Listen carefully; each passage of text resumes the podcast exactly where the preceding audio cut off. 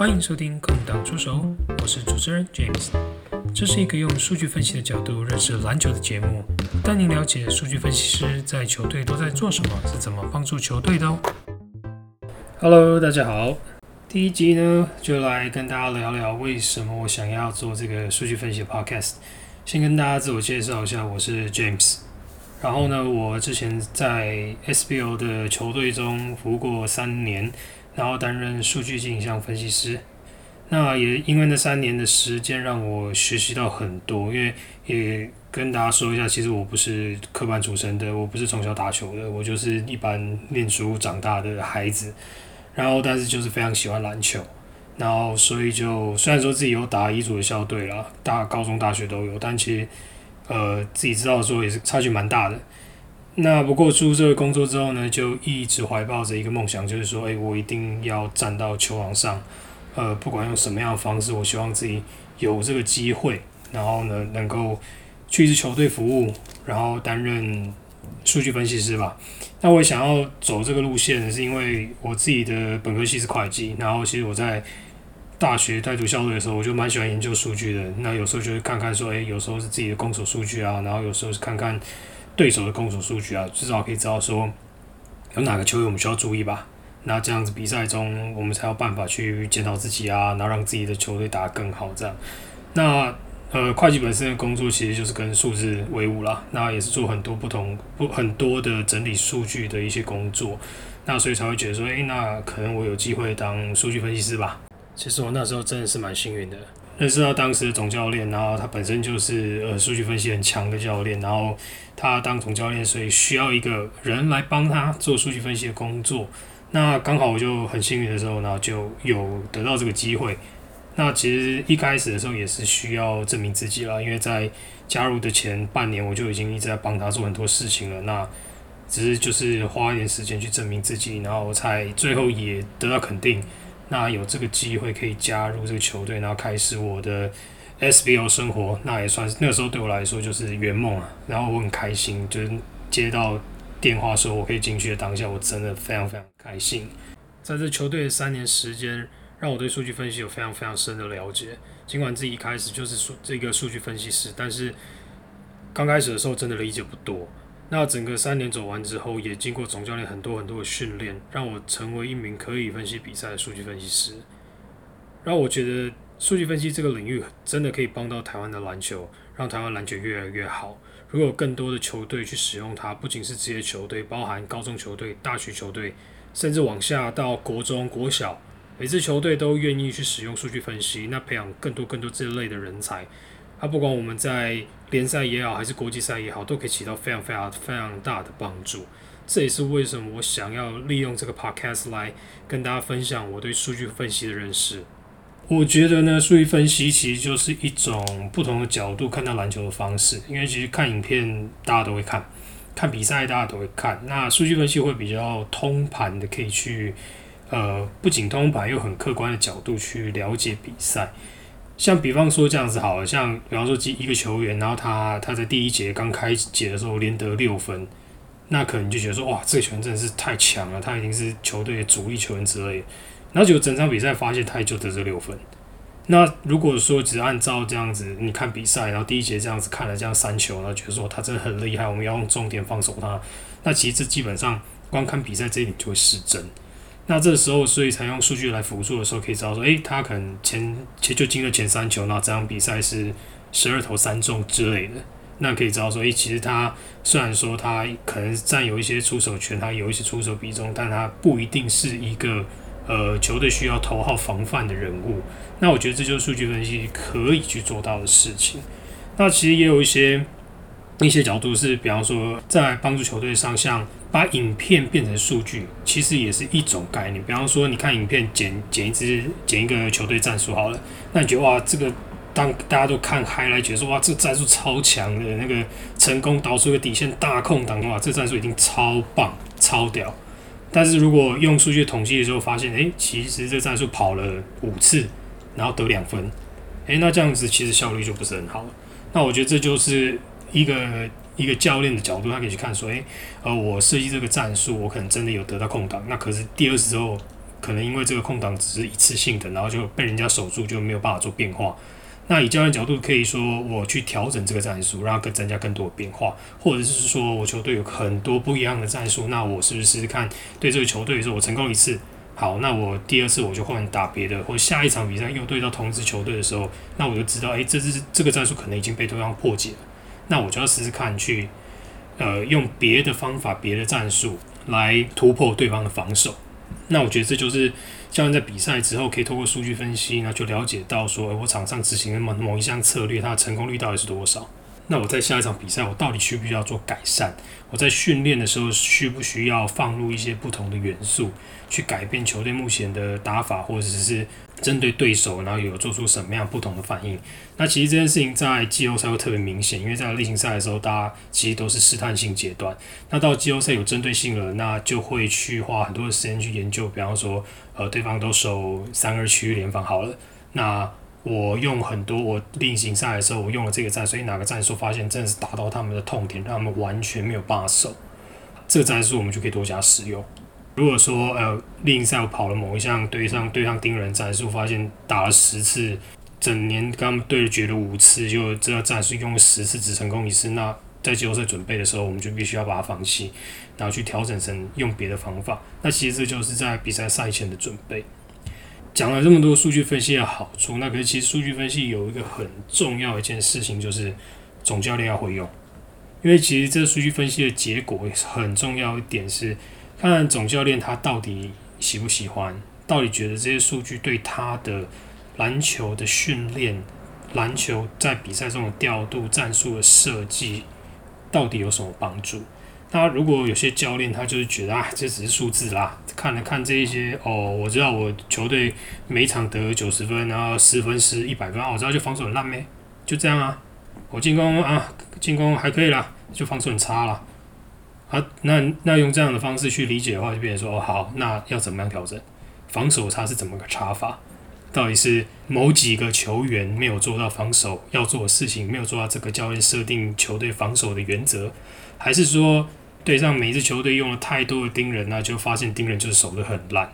或者是对到一支球队用盯人守，他守得非常好，可是你就觉得守区才是对的，反而用了过多区，那被对方打爆。那其实这就是总教练到底有没有想要用啦？因为其实有在使用数据分析的教练，说实在话，真的是也不多。像总教练会使用，那他们就能够把它加入他平常的训练跟他战术的设计。这些他会用数据分析才有才有效果。那如果一个一个教练他真的是觉得说，哦，我我真的看这东西，我觉得没什么意思，我就是比赛结束看看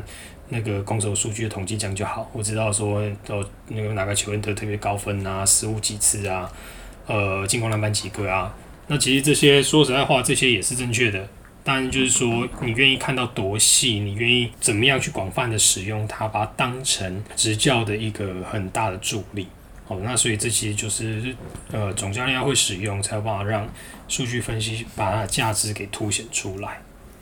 再来就是也跟大家聊一下，就是说之前以前的刚开始加入的时候的一些故事，我是怎么样被训练，然后慢慢变得可以去理解比赛，可以提出自己的建议。因为其实大家都会觉得说，数据分析是不是就是看看数据啊，然后就是整理数据，或者是说，诶，我知道说怎么样把数据做出来，这样就好。而其实这中间有个很大的呃分歧点，就是说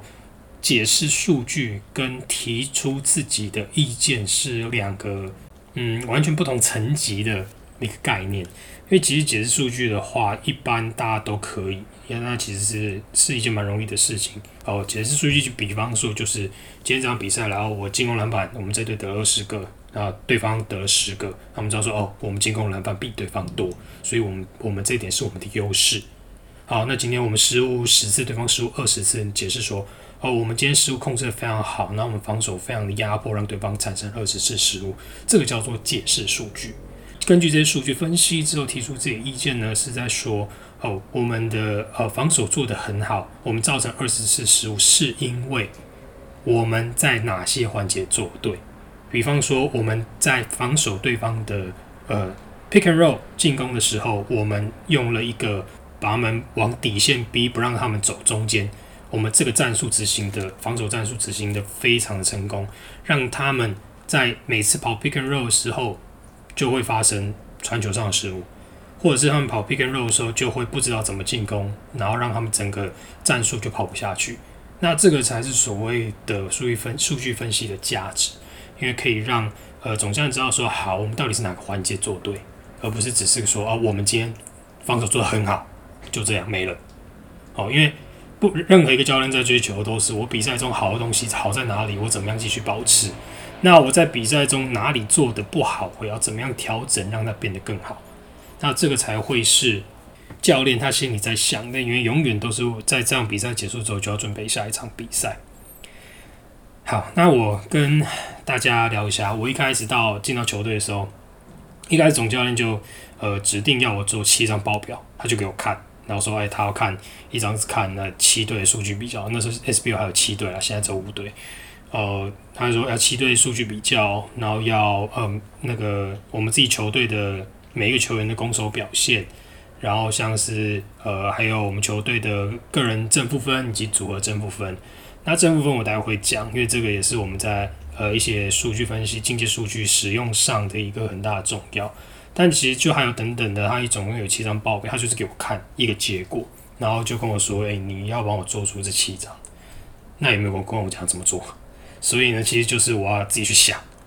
所以其实我在一开始的时候，我怎么样去建立自己的数据记录的表单，我花了很多时间。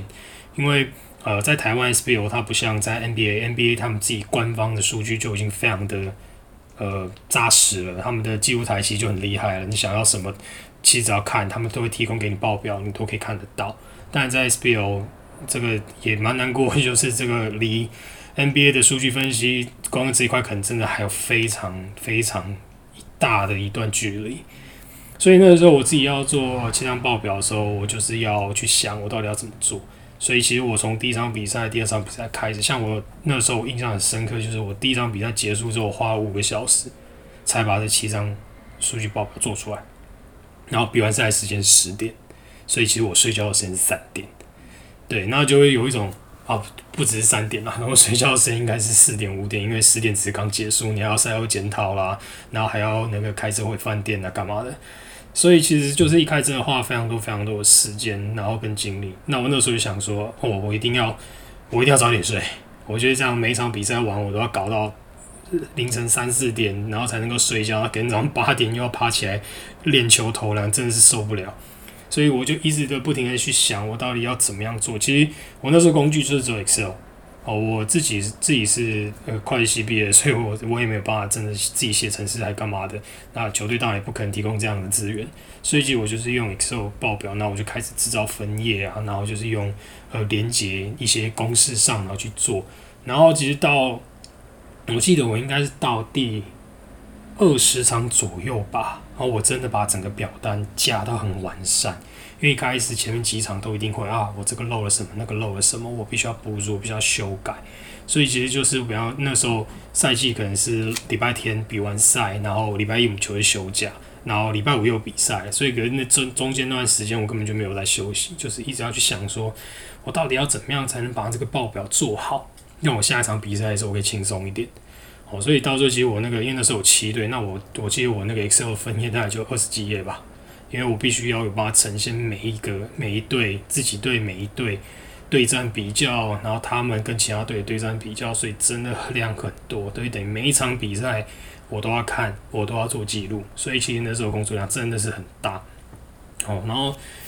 呃，所以其实就是一个过一个过程，就一开始真的就是花很多时间在整理数据，所以其实我一开始根本就没有进入到我刚刚说的可以提供数据分析的一个程度。好，那其实那时候也是被我整个进程啦，我在球队三年，我大概花有两年的时间都是被总教练讲说，诶，那你做完这个东西，你只是在解释数据啊，那你自己个人的想法是什么？我想听听看你的想法。那我后来才知道，其实他就是在帮助我成长啦，因为。你你有办法想那个真的给出自己的想法，代表你真的开始看得懂比赛，你看得懂球队在做什么，你看得懂其他队在做什么。那其实对我个人而言，那就会变成是我从数据分析师踏入到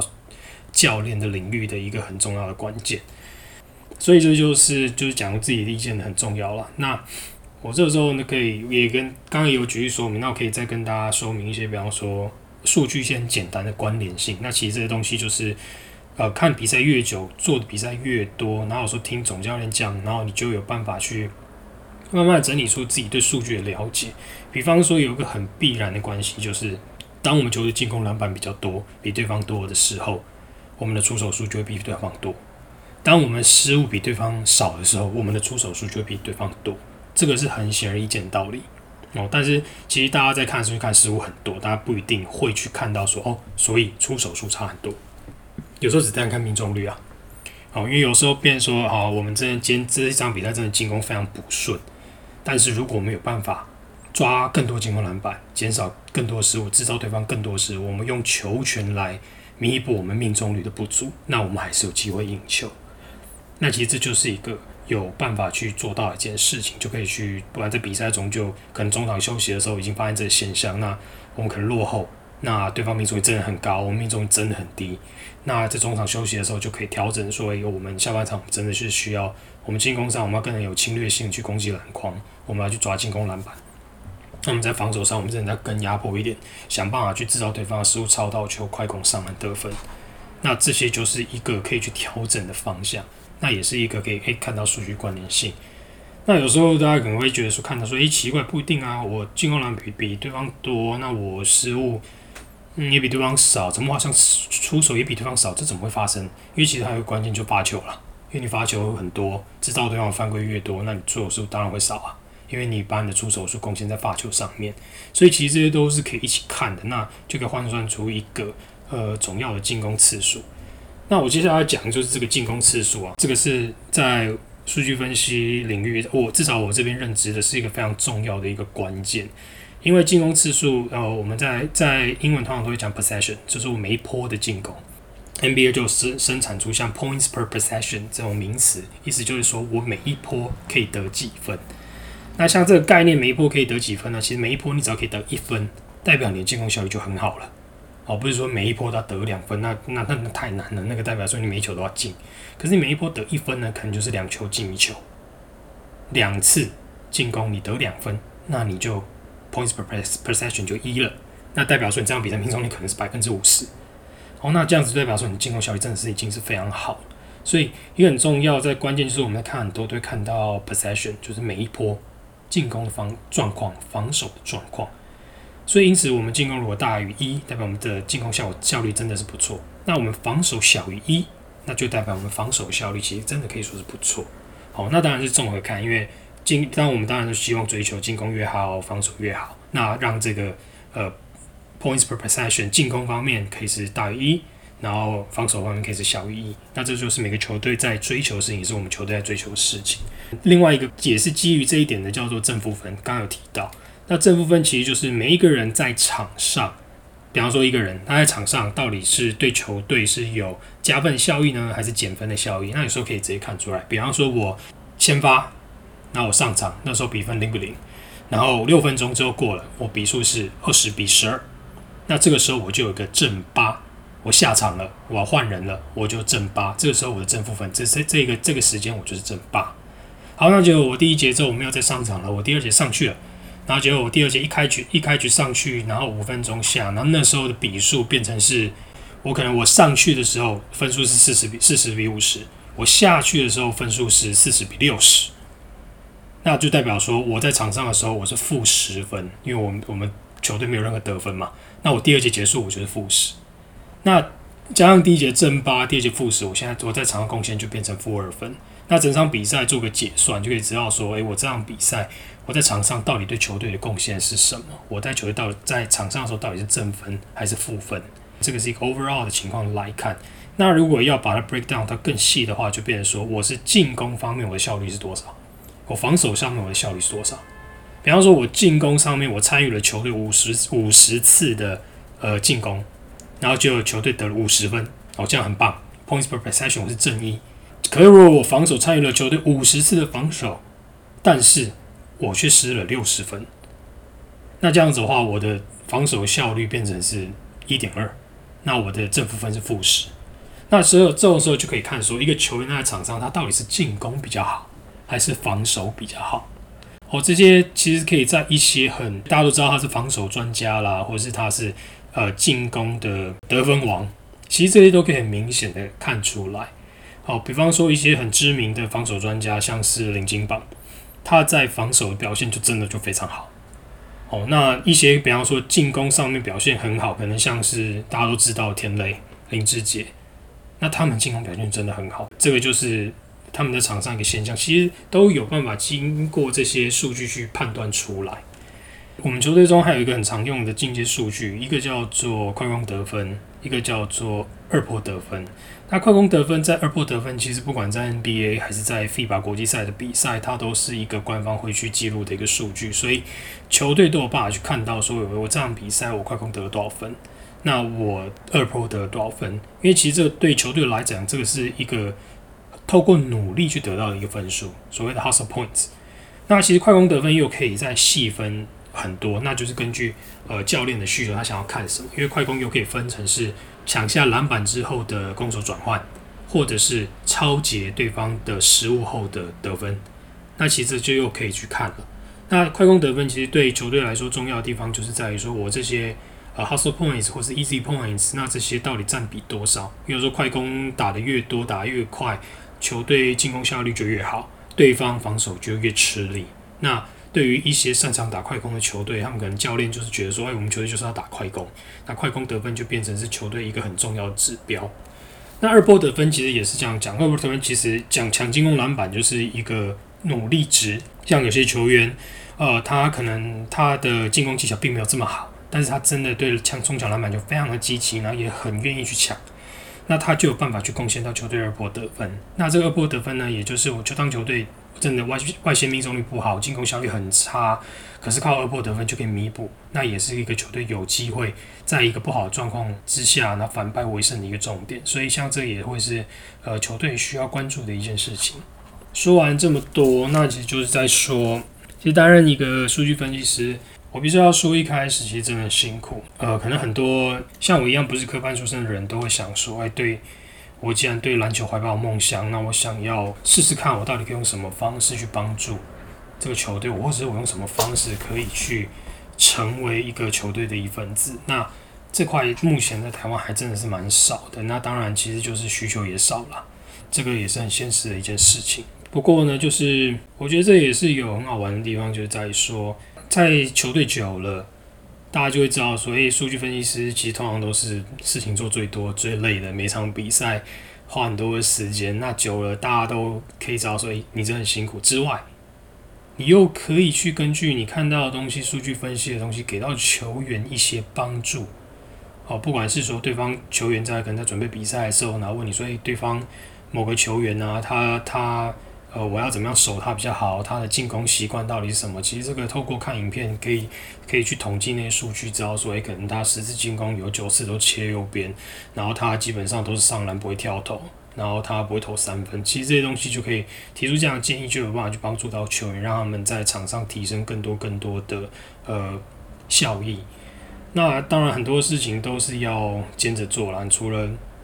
嗯当数据分析师之外，那那时候我。我在球队一个很很印象深刻的就是很多在我们比方说我们练习投篮好了，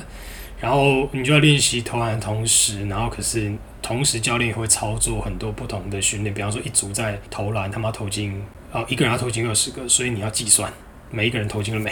那可是通常另外一组的时候，可能又在计时，计时说诶三十秒，然后他们要跑完四点折返跑之类的，那就一边我就一边控表，然后一边又要看场上的那个在做什么。那其实就就是有时候就是诶，有时候就强迫自己在进步了，那就是想办法让自己增加一点存在感，让自己更好。那有我记得有一次在练球的时候，然后我就是那次完之后做，那我都有办法去真的去掌握到每个切换的时间呐，然后都有办法正确喊出所有进球的数字啊，然后就会觉得说：“我靠，你也太强了吧？为什么你这样都有办法去做？”那我也其实这这虽然说很辛苦，但多少就是一点小小的成就啦。那更，我觉得更大的成就就是当做更久之后，今天在打一场重要的季后赛的时候，然后就在暂停的时候，球员除了听可能他下场了，然后他呃刚刚没有在这场上，或者他准备要上去前，或者他下场之后，然后可能问我说：“诶，对方打那个什么战术啊？”或者是诶，对方这样子的话，我是不是这样守下？或者是有时候甚至说：“诶，那个你可以帮我跟那老外讲一下，就是等一下怎么做。”那其实这就是一种一开始可能大家觉得说：“啊，你可能什么都不懂啊，你只是在这边玩的啊，很像是圆梦的小朋友啊。”然后到时候大家真的把你视为一份子，是一个可以共同作战一份子，是对球队的一个助力。那我觉得这就是我整个过程中到最后，我觉得最开心的地方就是这个，我就是觉得说我真的自己是一份子，球队的所有的球员也认为我是一份子，不再是只有教练团认为我是一份子。那我觉得这就是一个很很好的一个成就。那呃，可能也也不是说真的一定要理想中当然就可以从数据分析师啊变成助理教练啊，然后再变成总教练啊。但在台湾这真的比较辛苦啦，然后。呃，位置就是这么多，以即便现在有 Plus League，然后多了很多位置，但数据分析师这一点就是需要会需要总教练他想要使用，而不是只是一个所谓的 Stats Guy 做做数据的人而已。这是一个助理教练，但是他有数据分析的能力，他可以协助球队训练，可以协助球队做情搜，可以协助总教练设计进攻跟防守两端的战术。我觉得这个是数据分析师出身的呃教练可以做到的一件事情，因为一开始的时候在钻研一些比较 detail 的东西，那需要花大量的时间去研究比赛，然后去分析比赛。那其实这个都会是很好的养分，像是 NBA 很多现在的总教练，像 Eric Spoelstra 热火的那一个，然后呃塞提克的那 Brad Stevens，然后甚至到西区排名第一爵士队的。总教练 Queen Snyder，那其实他们都是数据分析出身的。他们以前可能有当担任球员，但没有打得特别好。但是经过了数据分析跟影片分析的磨练，那他们看的比赛更多，他们呃研究比赛可更透彻。从个助手做到一个总教练，那他们在面对比赛的时候，可能就会有更多理解，在跟球员沟通上也可以有。底气啦，至少你觉得知道说你刚才讲的东西，其实就是我数据分析的结果。那有时候球员不这样觉得，跟那你可以除了第一次跟他讲数据之外，再给他看一次影片，他就可以了解。我认为这就是一个数据分析师他的价值所在啊。